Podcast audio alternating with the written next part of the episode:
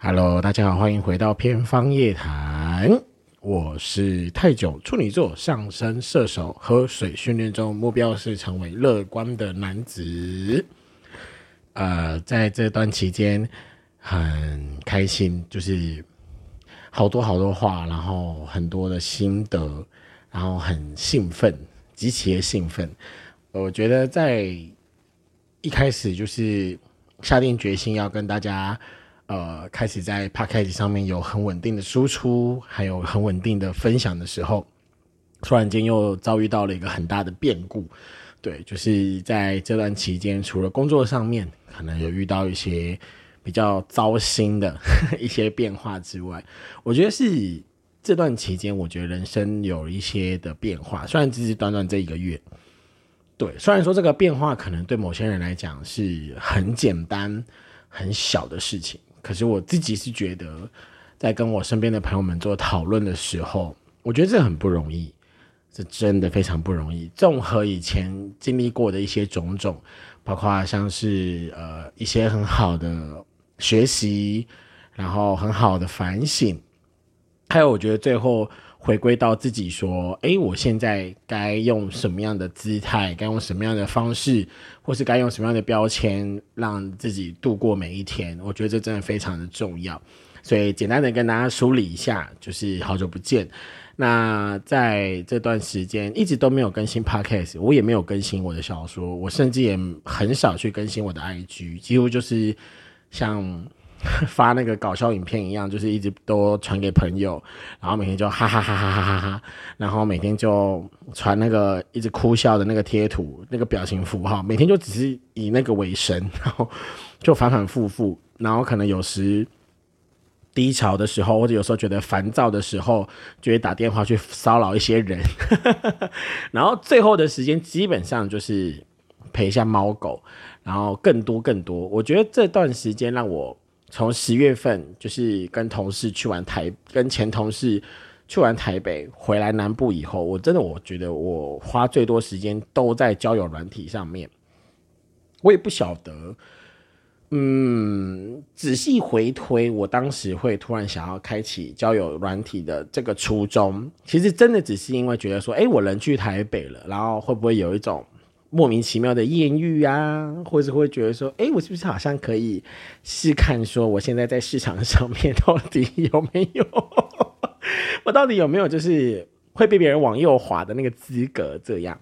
对，就单纯只是很很无聊的一个念想，然后从那时候开始也没有到说上瘾，但是我会时不时去关注有没有人。就是跟我匹跟我配对，然后会不会有人在这段过程当中是真的我交到一些新朋友？是确实果不其然，这个月除了刚刚上述所说的每天很正常，然后很仍然很多的压力，很多胡思乱想的这些烦乱的日常当中，确实有出现一些人，对，然后我觉得他们都很特别，很特别原因是因为他们带给我很多，不管是在呃价值观上面。我是对于很多呃，就是简单这样讲，我觉得套路吧，就是交友软体上面的那种套路，不管是诈骗的套路也好，或者是那种纯粹带着一种强烈目的性的套路，我也觉得算是一种，因为我也归类在其一。然后剩下的真的就是很纯粹的，希望好好认识你这个人。对，上上下下前前后后，我觉得算一算，大概也有四十个。呃，确实很多，四十个，等于我每一天都平均啊，每一天都会认识到，或者或者是配对到一个新的人这样子。那当然，就我这个人的习惯啊，毕竟就是你也知道，大家出来混嘛，对不对？大家在网络上面，大家出来混嘛，有的时候你还是会保有一点真诚，或者是你会保有一点点善意，你就会觉得说，嗯，并不是所有人都是带着恶意来的，但是没办法，时时代在变。对，就是你现在能够真正在网络上面，特别是那种交友平台、软体上面，能够找到是愿意来跟你交朋友的，我觉得大概要三十个当中才会遇到一个，真的就是三十个当中才会遇到一个，是不是为了要跟你谈投资，不是为了跟你谈虚拟货币，也不是为了要跟你谈说呃呃按摩筋膜放松，也不是真的就是。一堆从大陆来的账号，然后一堆讲不出地名、讲不出个所以然来，然后甚至那个照片一看就是从小红书上面 copy 下来的。然后我就心里想说：“我的妈呀！就是现在世道就真的是这样子了。”然后就会觉得，哎，到底大家在追求什么？然后就觉得说，大家在这样的一个环节当中，我开始去反反推这些人的逻辑，或是我开始会去好奇，为什么？现在会变成这样，对反反观以前，我我就在这个过程当中，就特别这一个多月就没有没有更新 podcast 的时候，我都在观察人类，就是我会好奇说，哎，以前我们在用无名小站的那个时期，然后甚至以前我们在用奇摩家族的那个时期，甚至在那个时候大家就只有即时通，没有办法用 line 的时候，都顶多好了，RC 语音好了，就是那样一个。很随机才能够认识到所谓的网友的这个概念里面，为什么反而比较更容易去交到一些真心的朋友？对啊，我真的是很很讶异耶！就是在现在的这样的一个环大环境底下，我回过头来去反思我最近在交友软体上面所遇到的人，以及反推以前在无名小站也好，以前在巴哈，甚至以前在 RC 语音里面认识到的那些，甚至是以前线上游戏公会的那些好朋友们。然后一直至今维持关系，然后还会互相就是每逢三节互相道贺，比如说新年快乐、圣诞节快乐、生日快乐，就是是我自己的人生经验吧。对了，我最后归类到的原因都是这样。虽然说我自己也会去观察我身边的其他朋友，他们对于自己的国中同学、高中同学、大学同学，还有没有就是持续在保留联系的。我觉得当然也是大有人在，只是在我自己的我自己的经验当中，反而这个区块就比较少，甚至我开始觉得有点岌岌可危。就是前几天跟我妈在聊天，就我妈突然问我说：“哎，你怎么好像看你很久没有跟那个谁谁谁联络？就是好像好像很久没有听到我在谈谁谁谁的事情。”然后就跟我妈讲说：“啊，就各忙各的，就是很轻描淡写，但其实背后的情绪蛮复杂的。”就现实也确实是如此，因为大家真的就是，呃，你工作的时间、你们的作息，还有呃，你们彼此会讨论的话题，甚至你们见面的频率等等，甚至是可能你们身边呃换了一批的朋友，然后或甚至是你们呃彼此之间对于某一件事情的价值观，已经在很早很早之前，其实就已经出现分歧的那个时间节点开始，你们的关系就逐渐在冷淡。那对我来讲，以前的我很 care 这件事情。我好像之前有讲过，我以前很 care，就是说，我觉得结交关系、建立关系是一种很不容易的事情。那为什么可以这么快的觉得，哎，我们只是一个礼拜没有联络，我们只是因为一个礼拜没有见面了，那其实这段关系可以说没有就没有，或者是对方就可以表现出一种啊，就就刚好啊，啊就没联络啦。就这样啊，就是我我完全没有办法想象，以前的我完全没有办法想象，以前的我是会觉得说，我们一个礼拜没见面嘞，我们一个礼拜没聊天了，哎，我好期待，我好我好雀跃，这个礼拜我们见面的时候，你会跟我分享什么？就是我对于那种关系的那种投入度，应该这样说，我对于关系的那种投入度，或者是那种付出的程度，我一直以来都是浓度很高的。至今还仍然跟我保持联络的朋友，应该可以感受得到，就是我对于在朋友之间，不论是朋友也好，家人吧，或者是很熟的伙伴关系之间，我的分享欲一直都很强烈。不管是分享生活、分享烦恼、分享我所思考的一些人生的废题，或者是分享一些就是好好笑的 reels 或者是 shorts，我一直以来都是这样。那当然，我觉得。这是都是个案讨论啦，就是每个人当然有所不同，所以其实好讲回来，我要讲的一个一个观点就是说，可能我自己是这个情况底下，我确实没有办法去改变别人，好像要为了我而做这样子的配合，也确实是在我很努力、很努力的情况之下，我仍然面临到了这样的一个困境。我记得之前也有在节目当中跟大家聊过，说以前我一直都有。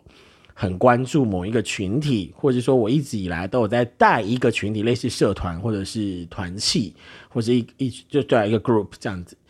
那以前的我会觉得，哎，我们这群人，我们就是一起共事了很多年，不管是我们是以前从学校社团就开始，或是我们以前是彼此是因为同一个教会而开始，或是我们彼此在同一个兴趣上面而开始，甚至是我觉得一个游戏的工会而开始，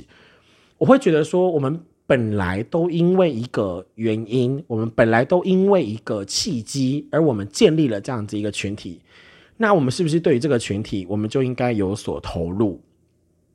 你知道，我其实一直很羡慕，包括像是去年，我去年有收到，就是我好几年前，二零一四年那个时候认识的网友，他结婚，然后他竟然有发喜帖给我，我真的很讶异。对，虽然我那个那个时候时间点，因为工作上的关系，我没有办法去参加他的婚礼，但是我仍然有送他礼物。对，就是想到这件事情，我其实仍然是很很感激，真的，我真的很感激，就觉得说，哇，天哪！二零一四年认识的网友嘛，好像也在那个游戏里面，其实只认识互动，也大概三年多的时间，可是至今他仍然仍然记得我，然后我就觉得说，哇，我的天哪，就是这样的一个缘分，真的很棒，真的很棒。然后这样子的关系，甚至你知道，到现在，可能像过年或圣诞节。对我们还是会彼此的祝贺，然后偶尔看到对方在 Face Facebook 上面会发动态啊、发贴文啊，也是彼此都会按赞或者是干嘛的。对我自然而然就会觉得说，即使我们可能因为距离、物理距离，或是可能因为我们彼此的生活圈真的太大的差异，但是不会让我感受到说他没有想他他不会看淡这层关系，你知道吗？就是对我来讲，真正让我难过的点。在很很早很早很早很之前之前，其实也没很之前了，就去年跟前年的事情。其实让我真正想要跳脱以前的舒适圈，我觉得最大的关键点就在于我很清楚、明确的感受到，我对于一个团体的投入，在别人眼中不是那么重要的时候，那种感觉真的会很孤单，很强烈的孤单感。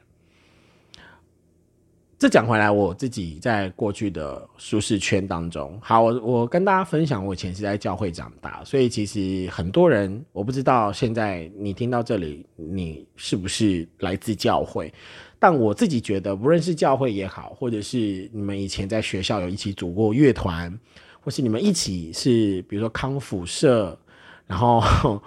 就是你们曾经有过革命情感的一群人，我觉得。多多少少，大家心中都会有种期待，就是会希望这段关系可以长长久久。我自己一直都是这样，我前面已经我前面也说到了，所以其实对我来说，我会很期待说，诶，我们每个礼拜大家都很有共识的，很有默契的，觉得我们这时间到了就是要集合，我们时间到了就是会为了我们这个群体彼此把时间切割出来，然后彼此陪伴被陪陪伴对方。可是久而久之发现，哎，开始有的人去更在乎自己的，比如说当时有人谈恋爱了，那我们当然会觉得说，谈恋爱了，你们要约会或者是干嘛也 OK。可是他因为谈恋爱之后，或是可能因为工作的关系，然后搬去另外一个县市，离我们很遥远之后，有些人在这样子的一个状况底下，他对于团体的投入度就越来越低，以至于他会慢慢的淡出这个圈子。以前我会对于这样子的离开是非常非常难以接受，也会觉得非常非常痛苦的。我觉得现在反思啦，现在回过去去想，当时我觉得会那么难过的原因，是我当时是被绑定的状态，就是我会觉得说，我一直都要待在这个教会里面，我一直都要维持撑着这个团体，我一直都要撑着这一群人，所以我觉得是他们在离开我，因为我我不觉得我会离开，我不觉得我会离开。直到二零二一年，是吧？对，直到二零二一年年底到二零二二年年初，大概三月多的时候，我确确实实经历了人生很大的变节。直到后来，我后来也决定说，我不想再当那一个不会，我不想要再让大家认为我就是永远待在这，不会离开。我开始去思考我的意义，思考我的价值，然后开始思考我是谁，还有思考说我留在这里到底对我的帮助是什么。我后来也做了决定，就是这不是报复。一开始有人跟我说我是因为报复才这么做，但其实真的不是。后来我自己会觉得说，不行，我必须要让自己走出来。对啊，无论是后来我出柜，后来我就是呃向大家很敞、很很坦然的介绍我自己是谁，包括面对我的家人，面对我的我认为最重要的一些朋友们，我自己就在这样的一个情况底下，我走出来了。我真的离开那个圈子，我离开那个我以为我离不开的那个位置，真的走出来之后，到了现在，其实也过了快将近一年半的时间。我我现在坐在这里，我现在面对麦克风，我重新盯着我的脚本，然后再回想这段时间在那个关系、在那个角色身上的我，跟现在的我，我觉得最大的特别、最最大的差别，真的就在于我真实体会自由的感觉。那个自由不是说哦，我现在就是爱干嘛就干嘛，不是，就是那个自由是会觉得我没有，我不会再因为我做任何决定而我必须要去考虑到其他人。当然，这个是我指的是指说，不是不是说我可以撒手人寰了，而是说，当我今天可能以前，比如说我要跟朋友出去玩，或是以前我想要看电影，甚至以前我想要去跟别人约会，我都得要战战兢兢，说怎么办？会不会卡到礼拜天？怎么办？会不会卡到礼拜六？我会不会卡到说我跟这群人一起讲好的那个时间点？You know why？就是那种很像是我我参加游戏工会，然后工会就是安排说每个礼拜三晚上十点要打工会战，要打。要打那个巨大 boss，然后你一定得要上线，因为你是唯一的辅助的时候，你就觉得干，我想要去做我想做的事，我想去看电影，我想去约会，我想要去做我的事情，或是说，哦，我那个时候有工作，那时候得要怎样怎样怎样。就是后来我自己在这个关系的转换当中，我开始换位思考以后，我就觉得，对呀，怎么会觉得那个位置非我不可？怎么会觉得我好像就是一辈子得守在那个位置上？我真的醒来，朋友们，我真的醒来。而真正醒来之后，我开始重新整理我看待关系，重新整理我看待别人，我看我看待别人看待我的那个期待感，以至于到现在哦，我回过头来，或者是说我把所有的视角重新整理、抽丝剥茧，然后认真去直视。我现在在我身边的每个朋友们的关系，以致我现在讲回我刚刚讲到的，在呃现在的交友软体跟现在的社群平台上面，我自己是如何看待我自己跟别人的关系。讲回一个重点，我觉得我仍然对关系的投入度是高的，我的配合度也很高，可是我不会再让我自己感觉，或是我不会再让自己身处在一个，就是说所谓的我不会离开。别以为我不会离开，就是我不想要再留给别人那样子的一个前提，就是一旦我今天我觉得不舒服，一旦我觉得我今天想跟你撕破脸，我随时都 OK，我随时都可以的那个感觉，Yeah。所以其实这段过程中，我也见识到一些很有趣的人，包括像是有一些新加坡的、香港的、大陆的，就也有一些很扯的，就可能比如说一个四十几岁的大大姐。然后就跟我说：“哥哥，哥哥，哥哥，我们做个朋友嘛，哥哥。”然后就心想说：“What the fuck? Leave me alone, OK? I'm a gay。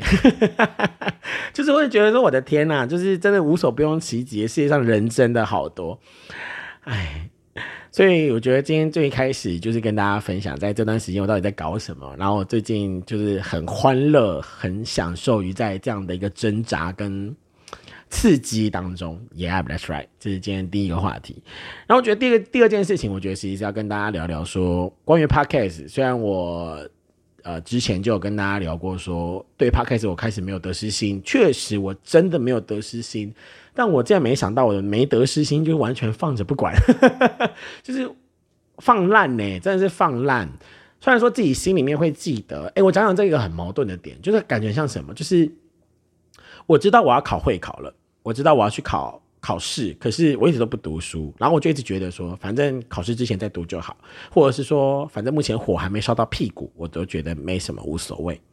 我觉得对 podcast，我一直都是，我一一直都，我应该说，我我从那一次讲完之后，我就一直是这样子一个心态。可是我今天不知道为什么，我我就一个心血来潮，我就告诉我自己，哎，去看一下后台，久违的去看一下我的后台。因为我上个礼拜这个时间点在看后台的时候，其实我的观看数很明显就是没有超过没超过五，可能就是一个礼拜只有一，一个礼拜只有二，甚至一个礼拜只有零，就是这一个月之内，就就没什么人要来看啊。我也觉得无所谓，我没差，我真的没差。可是就在今天下午，呃，应该说今天晚上，我下班回到家，我就想说久违，我整理一下我的那个书签，然后开始看一下，哎，对我我有 podcast 的那个后台，我看一下好了。我瞬间吓到，我原地吓到。哦，原地吓到，就是我真的原地吓到，就是我这个礼拜竟然有观看数超过二十五，然后我就心里想说，what，what，我我已经没有在很认真的去 push 我的 podcast，我甚至是说我也没有在跟我身边的朋友说我有录 podcast，你知道吗？然后就心想说，天哪，这到底是从哪里来？这个数数字到底从哪里来的？我不知道，I have no idea。可是。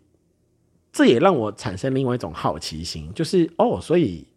如果我继续这样做的话，会不会还会有新的？就突然那种好奇心使然，你知道的，对，就会觉得说哦，好了，那就再那就再来吧，那就再试试看。也到了现在，对，然后在这里我也觉得我想要重新跟大家聊聊，就就对于 podcast 在我心中的一个定位，以及我现在看待 podcast 我是什么样的一个心态。我跟呃，我跟我一个朋友，就是我们在正确来说应该是十一月十号，我们在聊这件事情，就关于我的 podcast 的风格，还有他觉得我 podcast 一些很有趣的点，包括我的我的表演，我的我的我的演说，我的 speech，就是我表达方式，就他以他个人来说，他觉得算舒服的。I don't know why，我也不知道为什么，我自己是觉得就是我。就是做我自己，但是在这个过程中间，他有他有指出一些关于我 podcast 的一些盲点，我自己认为是盲点，对啊，正如我刚刚前面所说，以前我是出生自教会，所以有待过教会的人，或是有去过教会的人，基本上都是很互动性质，然后很团康性质。总是会希望，就是前面的主持人，或者说呃前面在带动气氛的人，一定会要跟下面的人去来一个互动，然后希望底下的人给予他一点回应。你们阿门吗？阿门，阿门。就是嗯，Yeah，that's it，that's what I'm saying。就是这是教会的一种文化。我觉得我的朋友指出这一点之后，我其实有点 shock。他就说：“我好像会在我的 podcast 里面想办法丢球给听众，然后希望听众给予我回应。”他说：“这样的一个预设心理，其实会给听众很大的压力。”我听到这句话之后，我其实瞬间有一种“干，真的假的？”就是我惊讶，就干，真的假的？可是我自己后来想一想，好像真的是这样。因为当我自己作为 podcast 听众的时候，我自己作为听众，就是收听的人。我发现我喜欢听的那几个 podcast，他们都不会问问题，然后他们也不会像 YouTube 直播一样说：“来哦，在聊天室里面回复我们哦，就是你现在跟到哪里？那我们现在要提问你哦，我们要提问你哦，啊，你们要给我回答哦，要看我看我，给我按爱心哦，刷一排六六六六六六，就是 podcast 比较不是这样的一个生态，所以没有必要一定要去营造说。” I say A, you say A, A. Hello，就是不需要去刻意营造这样的一个氛围，就是不用说我说 A，你跟我说 A。好，刚刚已经讲过了。呃，所以他觉得我在 Podcast 里面其实就只要做到一件事就好，就是一直讲，一直讲，开心的讲。然后有张力、有戏剧张力的讲，然后有情绪的讲，无论各种喜怒哀乐，哪怕我今天真的很愤怒，讲到我前几天那个在工作上面那个压力，我就觉得啊，算了，后面可以开一集再聊。真的就是尽量的讲，然后很单向的讲，也不用去问说你觉得怎么样，就没有什么你觉得怎么样。现在是我的时间，就听我讲就好了，就老老实实听我讲，就是他。改变了我在面对录音时候的那个恐惧感。我前面也提到过，我之前也提到过，大家可以回去听。就是我对于 podcast 的一种期待，就是说，我都已经说这么多了，你没有要跟我说什么的吗？你就这样已读我吗？你好无情哦！就是 以前我的心态就这么这么真真的就这么几白，就会觉得说，我都说这么多了，你应该要给我一点回复啊，不然我都会觉得我讲那么多，好像你都没有在听，就很像是那个女生在讲话，男生一直打传说。目前开地图炮，就是大概就那种感觉，对。可是后来醒醒醒醒一醒，对，摇头晃脑醒一醒，就想清楚说，对啊，我自己作为听众的时候，我其实也不会特意的去听 podcaster 他们在节目里面或者他们在内容当中。好像要考试一样，随时都会抽问的那种感觉，那听起来好有压力。其实就是一直听，一直听，一直听，然后觉得有笑点就笑，就跟着笑，对，然后觉得只是在陈述一件事情，那就把它当做故事，把它听过去，就过去就好了，对不对？过去就好了嘛，是不是？你看，你开始在问问题，是不是？好，我自己回答是。所以我自己在后来重重新调整我自己的心理状态，以及我对 podcast 的期待的时候，我真的瞬间一点压力都没有。然后甚至我开始会好奇说：，诶，那如果我真的就很像是每天每天就是像打电话一样，就像我跟我的我跟我闺蜜，或是我跟我的很好的朋友。我们真的是一通电话可以聊两三个小时，但是大部分时间都是我在讲话，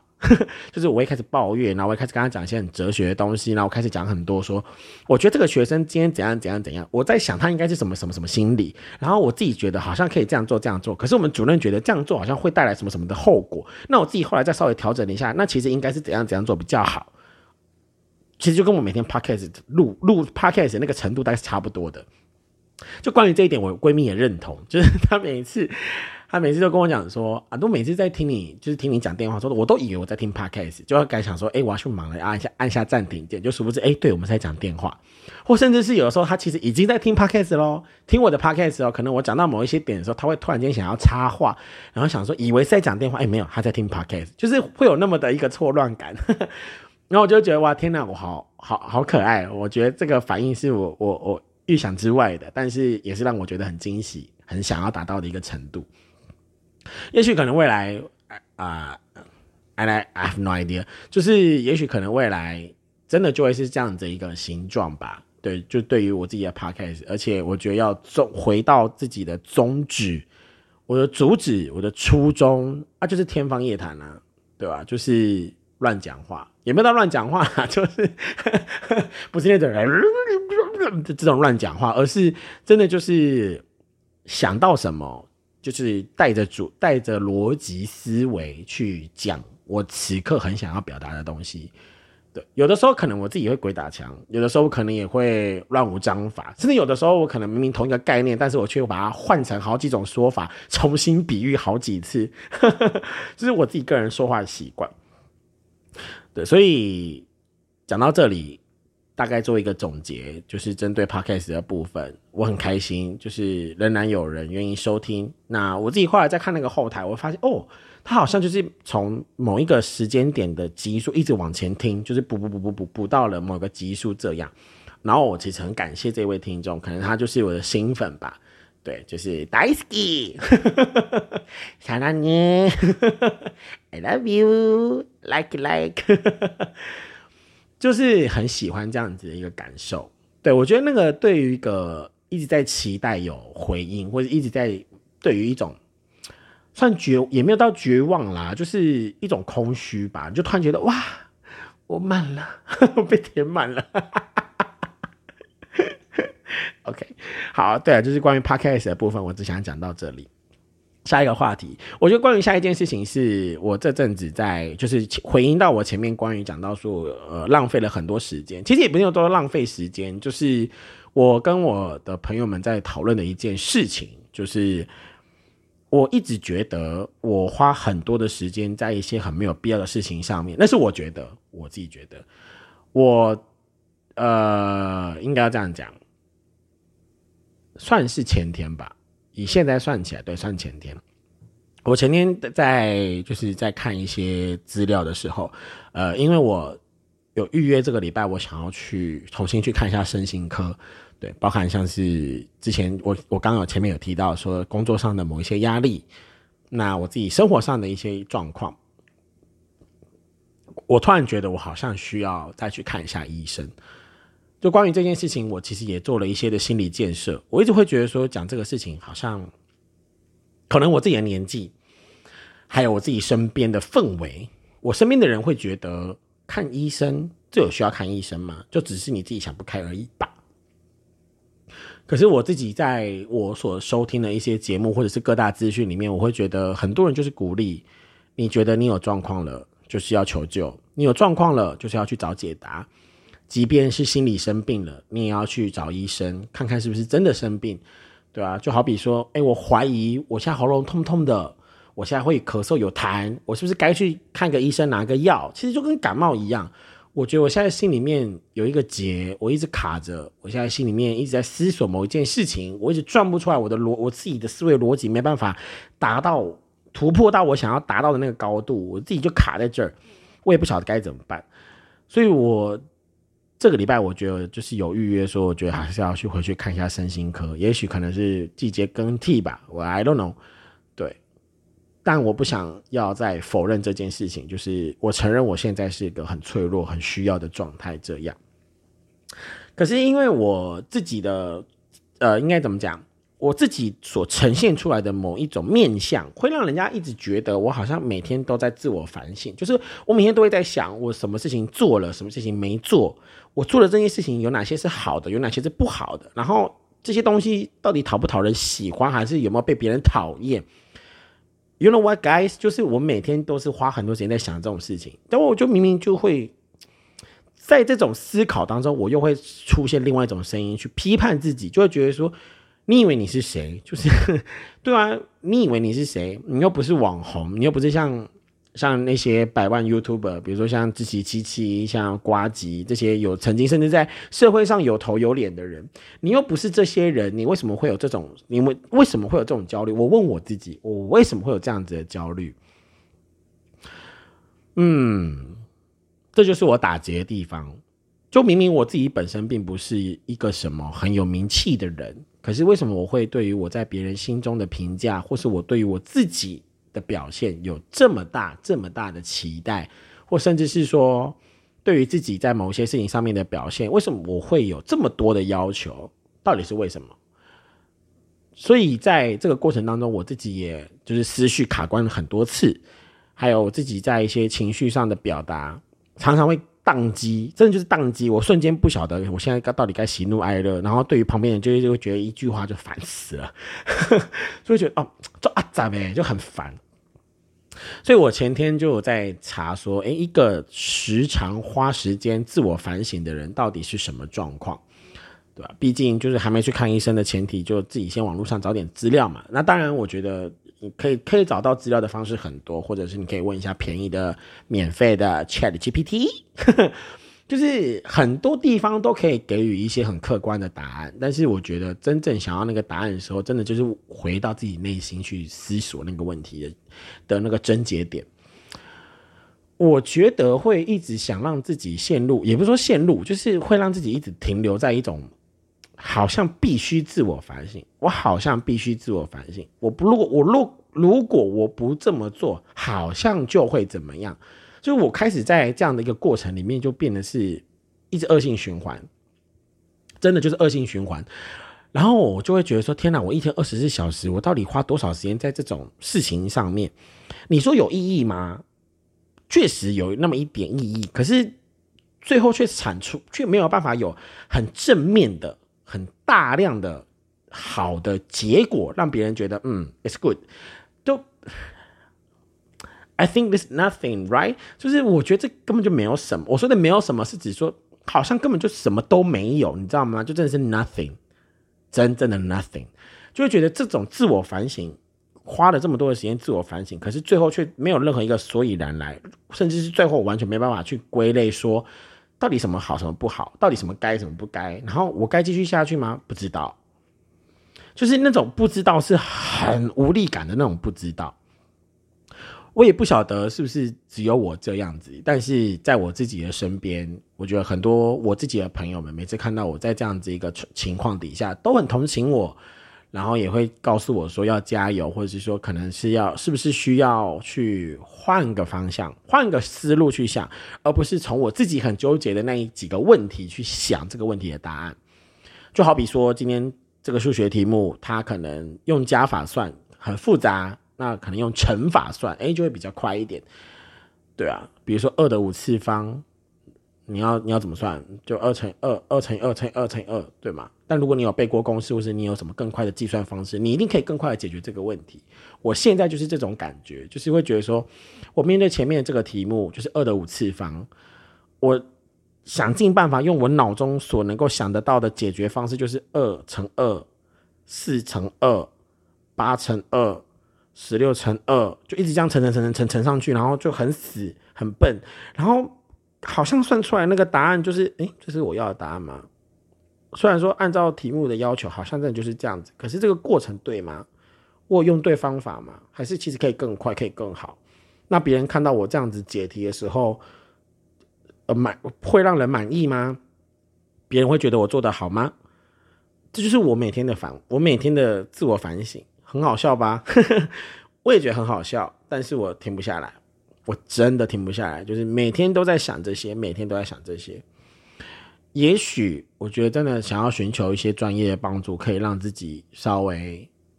嗯得到一点建议，对吧？因为这种问题拿去问朋朋友，问其他人，可能别人就会觉得哦，那是你自己的，那是可能是 just for me，只是我的困扰。或者说，可能这样子的一个思，这样的一个想法，可能只有我有啊。对啊，只有我有，所以我就很需要来自一个可能，比如说专业啊、医疗啊，或者是真的我需要停下来去想，其实真正根本的问题并不是这些，可能还有背后更大的，我已经逃避。的一个很大的问题，但我自己却没有去面对，反而去拿这种很小很小的事情在纠结我自己，也有可能。对，那我觉得最后就做一个小总结吧，就是看想到讲到这里，我自己会觉得说，也有人很直接一语道破的跟我讲说，人不能只是停在自我反省的阶段，要开始学会自律，比如说要开始。建立一套生活作息，开始有一个自己的整理、自己的规划，然后自己知道每天都要做什么。比如说规律的运动、规律的写作、规律的创作，然后规律的、规律的干嘛干嘛干嘛干嘛干嘛。就像太阳每天东升西落一样，我就心想：天哪，我的生活还不够规律吗？就是对每个人自己的判断标准也不同。那如果真的希望我自己有达到自律的话，我觉得我能够在准时的时间点睡觉跟起床就已经很了不起了。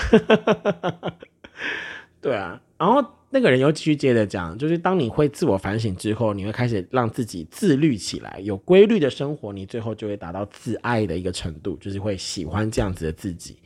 然后我就想说，我还不够爱我自己吗？就是嗯，我应该蛮爱我自己的吧，我自己是这样认为啦。对，所以 I don't know，这就是一个。别人给的建议，然后别人认为比较好的方式，可能有些人适合，有些人不适合。I don't know。好吧，就最后很开心，就今天又再一次的在 podcast 里面跟大家聊这些，跟大家分享这些。那我讲完之后，我真的觉得很开心，而且很爽。那最后，我觉得再跟大家聊聊吧，就是关于我自己在网络上面所，呃。嗯，要算怎样？算创作吗？我也不晓得该怎么讲。就是我自己在网络上面有分享的一些作品，比如就像我的小说，就《人选之神》。我其实一直在改题材，讲坦白啦，我真的一直在改题材。可能是因为自己的思路吧，我自己的想法真的很多。然后我会一直觉得，啊，我现在有这个素材，我要怎么样写才可以让别人觉得为之一亮，或者是说。在写的途中，我也有看到很多很好的作品，很好的题材。我也我也不否认我会被影响，或甚至可能说，哎，如果我这个角色写的很像某一个故事，或是我现在这个段落写的很像某一个我所知道目前已经有的一个题题材的话，题材一个题材的话，会不会变成是一种加分？I don't know，就是。我会有这样子的想法，然后就会瞬间觉得，嗯，那是不是跟我前面写的某一些篇章、某一些段落好像会有点矛盾？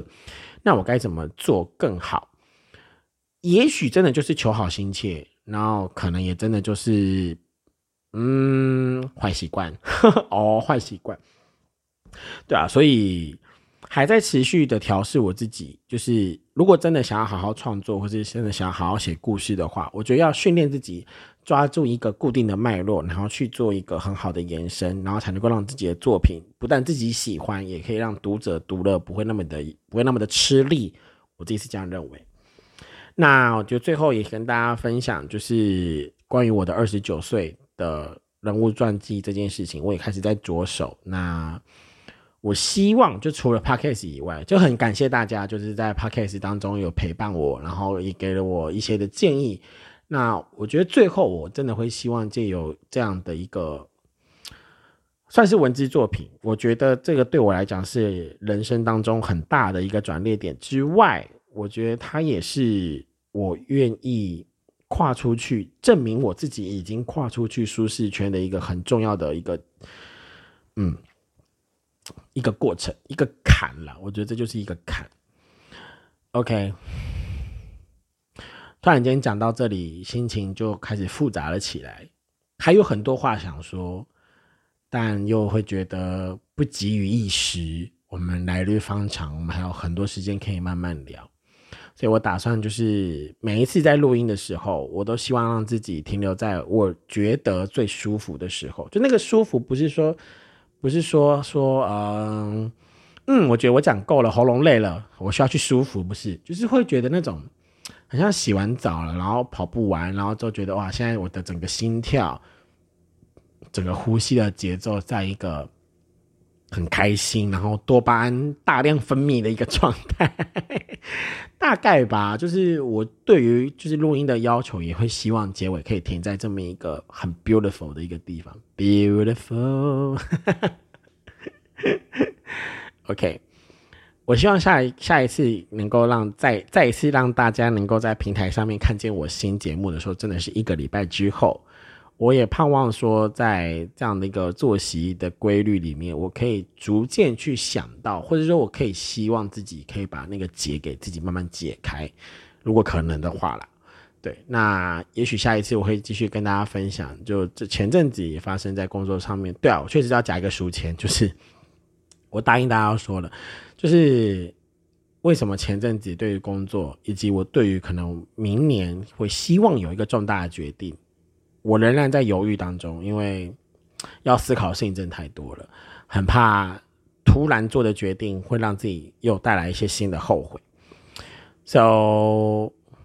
我要做结尾了，感谢大家收听。那盼望往后的日子大家都能够天天开心。对，那还有自自己的日子要过，还有该做的事情要做，好爱自己，好好珍惜所拥有的每一个时刻。每个时光都是值得的，你是最棒的，我也是最棒的，